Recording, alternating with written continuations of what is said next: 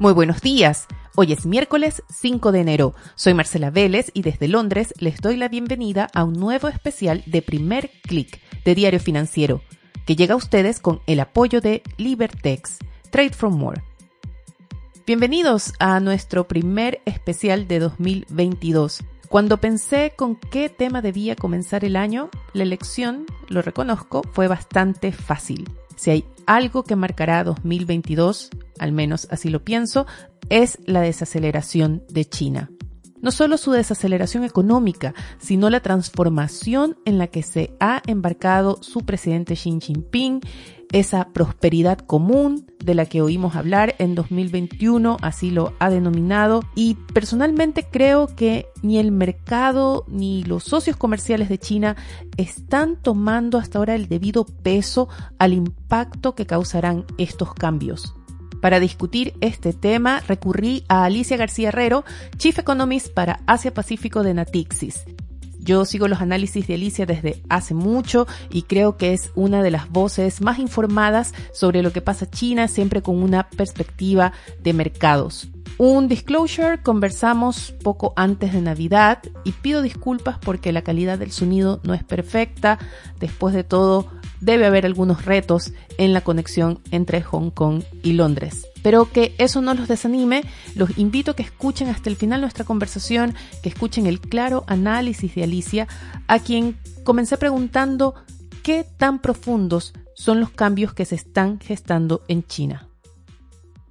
Si nos centramos en el último año, la verdad es que ha habido cambios, siempre hay cambios, desde luego ha habido cambios muy importantes desde, desde el 2015 y resumiría esos en un minuto. Tenemos obviamente eh, un nuevo presidente desde el 13, una idea de una China mucho más fuerte, una idea de China en el mundo, la ruta de la seda. En lo económico nos acercamos a dos grandes conceptos ya más cercanos, la circulación dual, que es un concepto del 2020 que significa fundamentalmente que China quiere ser más eh, menos dependiente del resto del mundo en, tecnología y poder controlar, digamos, su cadena de valor sin, depender de, de, otros. Y el último concepto que ya es de este año, 2021, me voy acercando a tu pregunta, es la prosperidad común.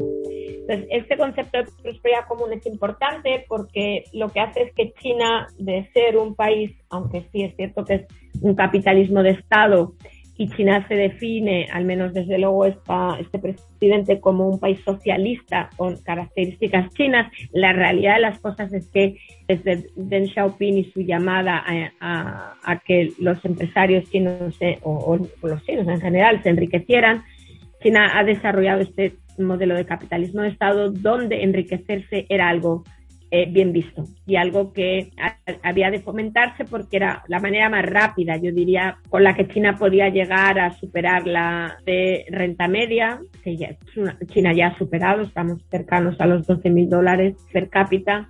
Y ahora, en cambio, pues ya la idea es, bueno, esto se ha hecho, era necesario, pero, pero crea problemas de eh, distribución de la renta y de diferencia de oportunidades, no desigualdad en las oportunidades y en la renta y en la riqueza.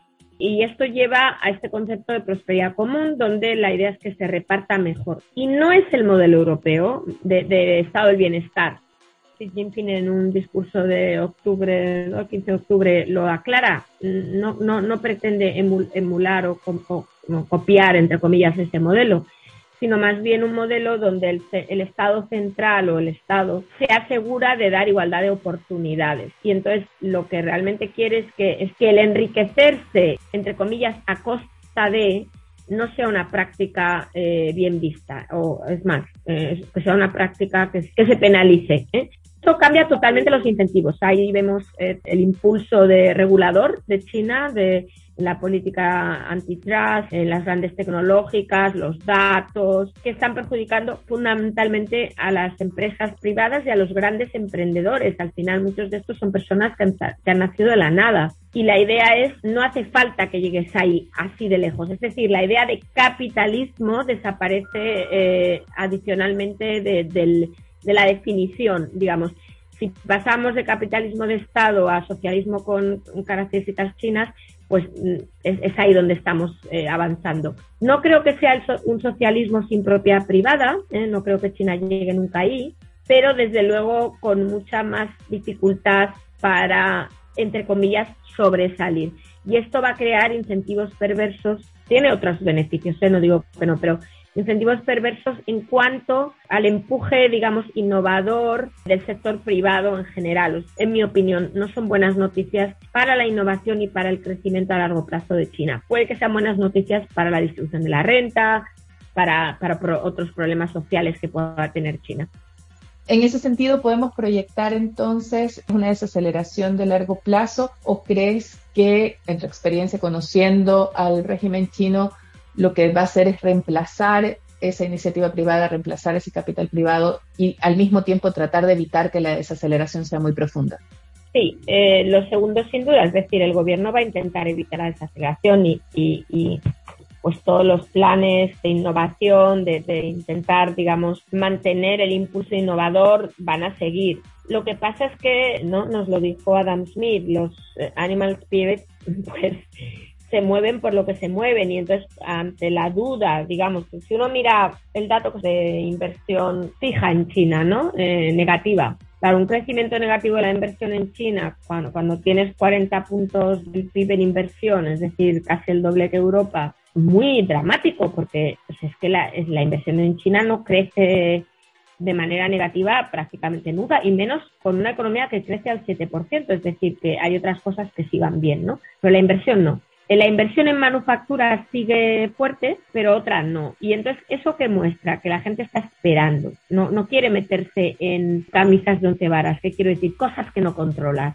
Esto para mí, a pesar de los esfuerzos del gobierno, que seguro que ayudarán, tiene un impacto negativo sobre el crecimiento. Y, por cierto, Marcela, una cosa importante, que esto, digamos, es bien sabido en China.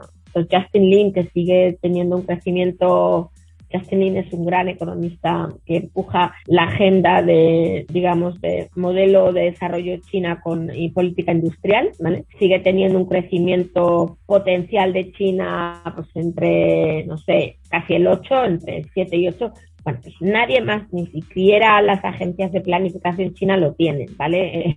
todo el mundo que yo, vamos, piensa, o casi todo el mundo hay consenso, vamos a decir así, en que el crecimiento de China se va a desacelerar estructuralmente, sea por el envejecimiento de la población, por la caída de la productividad del trabajo, porque la inversión ah, ya hay sectores donde realmente no hay espacio para más inversión, como pueden ser las infraestructuras o el sector inmobiliario. Por todos esos motivos, el crecimiento de China va a caer.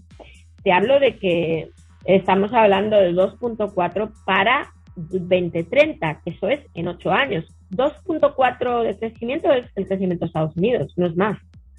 Entonces, eh, yo sí que creo que China tiene retos, porque mm, está muy bien crecer 2.4, pero es que China no va a tener 20 mil dólares per cápita para el 2030. China todavía tiene casi 600 millones de personas en zonas rurales, que, que, cuya renta desde luego no son 12 mil dólares per cápita, ni muchísimo menos, ¿no? ¿Qué punto quiero hacer aquí? Que sí, el gobierno va a empujar, pero sin esos animal spirits, eh, China no puede crecer un 6%. De hecho, no puede ni con ellos, pero mantener un crecimiento, yo creo, pues por ejemplo, del 4 para el 2030 sería muy bueno, pero para eso creo que el, el rol del sector privado se ha de mantener. Y en el más corto plazo, ¿cómo ves China en el 2022? China necesita políticas expansivas, que son diferentes, por cierto, a la FED. Es decir, que China tiene que ir en contra de la tendencia y inyectar más liquidez en el sistema y hacer más inversión pública en infraestructuras, porque es lo que, lo que reacciona más rápido como impacto en el crecimiento, para crecer alrededor de un 5, quizás un 5,2, como mucho.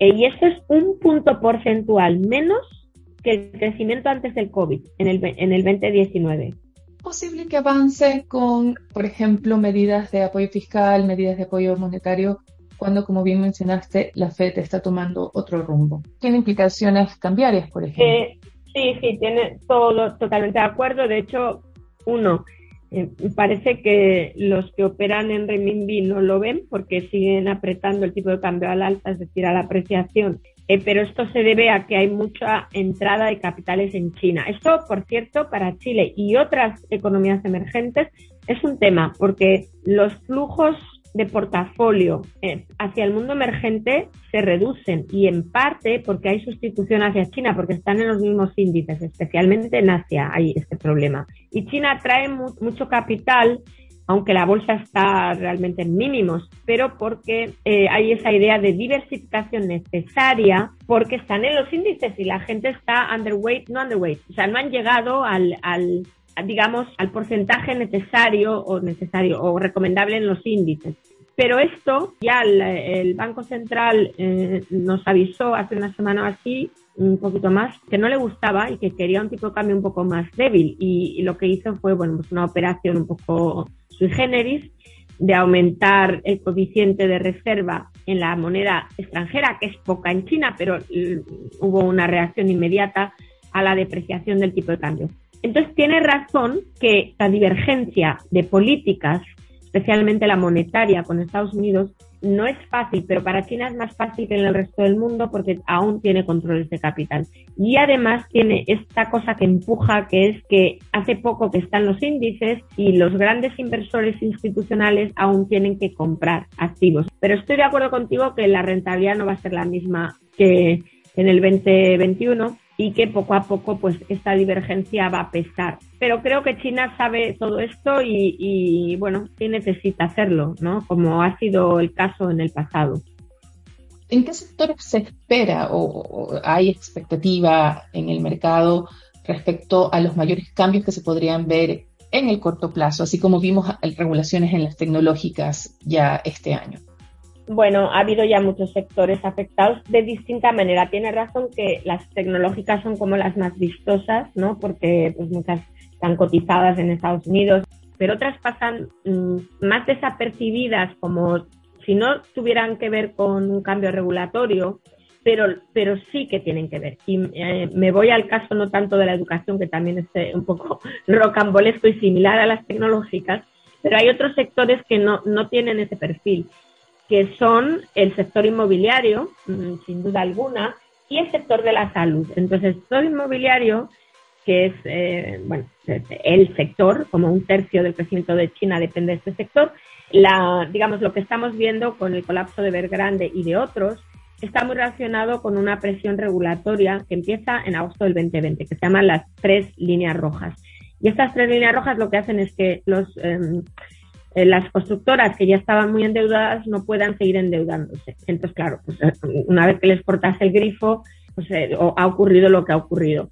Pero es una presión regulatoria. Y en el sector de la salud hay una reforma para introducir la sanidad universal en China que hace que para hacerlo, como es muy costoso para el Estado, vamos, prácticamente se, se haga una campaña brutal a las farmacéuticas extranjeras y chinas para reducir el coste eh, de medicamentos brutal en China y de otros, eh, por cierto, también de todos los componentes, maquinaria de hospitales, etcétera. ¿Qué quiero decir con esto? Que realmente lo que se pretende aquí va a seguir, tu pregunta, sin duda en el 2022 es, uno, ¿quién manda aquí? El Estado. Eh, ¿Qué pretende el Estado? Uno, la situación fiscal del Estado no es bollante, esto, esto a veces se nos olvida, o sea, la deuda pública, si encima incluyes la de las empresas públicas, es mayor que la de Estados Unidos, ¿eh? cuidadito. Entonces el Estado tiene que dar un puño en la mesa y decir, un momento, necesito más transferencias, necesito reducir gastos, necesito que me ayudéis, en resumen. Y mucho de lo que vemos, más allá del control de los datos, que ya digo que es otro tema, tiene que ver con esto. Y cuando tú eres un sector que te has pasado, por decirlo así claro, el sector inmobiliario, porque has crecido demasiado, te has endeudado demasiado, es el momento de que te achiques porque además me estás creando eh, desigualdad de la renta, ¿eh? porque solo los ricos pueden acceder, dado que he tenido que controlar el pago inicial, que es brutal, en China casi el 40% en media, para que no aumenten más los precios, pero con eso estoy eh, sacando del mercado a la clase media. Entonces, no sé si me explico, Marcia, es como intentar con el poder de regulación del Estado resolver un montón de, de, de, de problemas, ¿no? Entonces, 2022 va a seguir siendo una gran eh, movilización del Estado eh, y detrás del Estado el partido para ese control que requieren porque la economía se desacelera y cuando, y esto es, bastante, en mi opinión, fácil de entender, pero a veces se nos escapa. Cuando tú tienes menos recursos tienes que controlar más, porque tienen que llegarte los recursos para tus objetivos y estamos ahí en China. ¿Qué significa esto para los socios comerciales de China, específicamente los países latinoamericanos que tienen en China ahora, si no acaso su principal, el segundo principal socio comercial? Para los socios comerciales, eh, esto significa lo más importante, la circulación dual. Cualquiera que exporte maquinaria, productos de alto valor añadido, eh, sustituibles ya por China, pues significa que, vas a perder muchísimo capacidad de exportadora a China. Si en cambio eres Chile y exportas fundamentalmente, sé que seguramente hay más, pero por hablar de lo, de lo más obvio, ¿no? De cobre y otros metales, especialmente metales necesarios para las nuevas tecnologías, desde el litio, el cobalto, desde luego el cobre sigue siendo muy importante también para esta transformación, eh, transformación eh, energética que China está llevando a cabo, te va a seguir yendo bien, porque eso no es parte de la, de la circulación dual. El problema es Corea, el problema es Alemania, el problema es Japón porque ellos sí que compiten, incluso Francia en alguna medida y Europa en general, porque los componentes de automóviles ya no se van a poder exportar a China, o sea, o en menor medida. Y finalmente, ¿qué pasa con los inversionistas en medio de todo, de este aumento de los riesgos políticos, en medio de este aumento de los riesgos regulatorios? ¿Es el mercado chino todavía atractivo y rentable para mm. los inversionistas extranjeros? Sí. Bueno, el que haya invertido en renta variable en China o en Hong Kong, por cierto, en el 2021, desde luego pensará que no.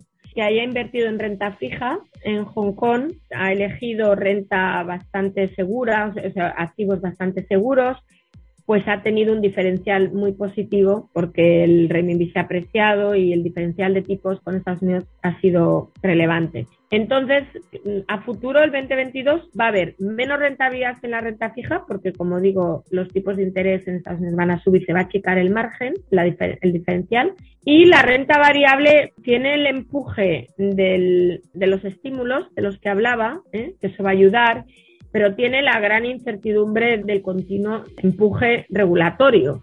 Yo si tuviera que invertir en China ahora en bolsa, buscaría sectores estatales, energía, sectores pesados. No, no buscaría los sectores nuevos eh, y mm, dominados por empresas privadas. Ese sería mi consejo.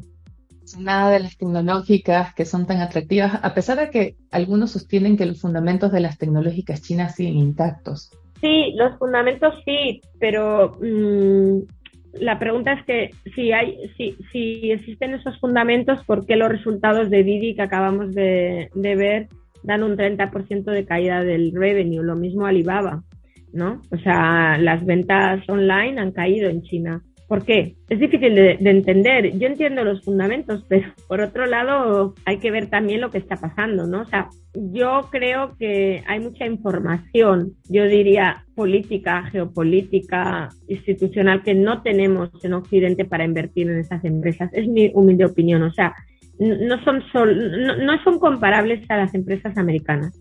Y si no, que se lo digan a Jack Ma. Yo creo que el inversor tiene que entender esa diferencia. Alicia lo mencionó varias veces durante nuestra conversación. Cito entre comillas, se nos olvida.